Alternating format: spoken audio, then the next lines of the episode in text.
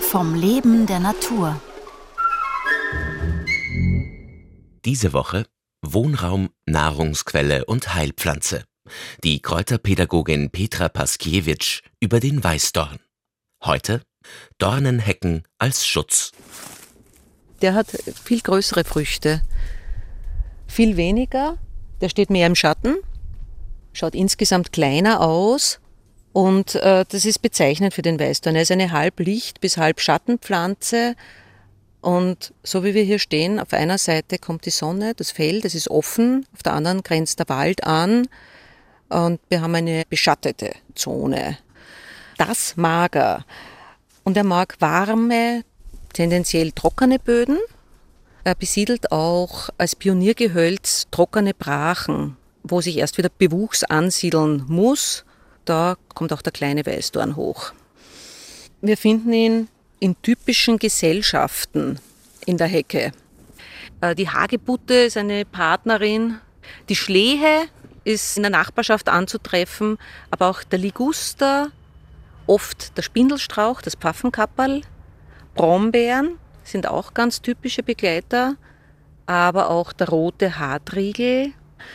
Die haben ähnliche Ansprüche und sie erfüllen für viele den gleichen Zweck. Sie sind Schutz als Hecke Sie stellen in offenen Agrarlandschaften die einzigen Korridore, die geschützten Korridore für kleine Landsäuger, aber auch für Vögel dar. Sie sind natürlich nicht nur Futterquelle, sondern auch Brutraum, Nistplatz und Zuflucht. Also Singvögel, kleine Singvögel können keine großen Strecken überwinden, ohne sehr ausgeliefert und angreifbar zu sein. Die überwinden die freien Flächen von Hecke zu Hecke. Also dieser Fruchtschmuck hängt bis weit in den Winter hinein an den Sträuchern und den Singvögeln, Fruchtfressern wie beispielsweise Amseln, als Winterfutter. Der Fruchtmantel wird verzehrt, der Kern wird nach einer Vergärung im Verdauungstrakt wieder ausgeschieden. Die Weißdornfrüchte haben wie viele andere auch gärhemmende Substanzen in ihrem Fruchtfleisch, um eine vorzeitige Keimung zu verhindern. Und durch dieses Vergehren im Vogelmagen werden diese Substanzen entfernt und der irgendwo abgelegte Stein kann zur Keimung kommen. Was er noch braucht, äh, ist eine Kälteperiode. Und zwar eine, die lange genug andauert. Und einen Vogel gibt, der diese Hecken nicht nur belebt, so wie andere auch, sondern der sie wirklich braucht, diese bedornten Hecken und das ist der Neuntöter. Der gehört zu den Würgern und der hat ein bisschen ein schlechtes Image. Also der ernährt sich vorwiegend von großen Insekten, die es aber immer weniger anzutreffen gibt. Zur Not von Mäusen oder kleinen Singvögeln und die spießt er auf. Er braucht etwas, um seine Beute aufzuspießen, um die Nahrung besser zerlegen zu können und verzehren zu können. Der hat gleichzeitig eine schwarze Augenmaske, so wie ein Bandit.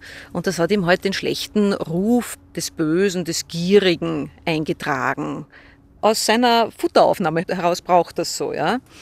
Und wenn es keine Dornen gibt, benutzen die Neuntäter zur Not auch Stacheldraht, ja. Und jetzt könnte man meinen, na gut, die kommen irgendwie durch, die verändern ihr Verhalten und passen sich an.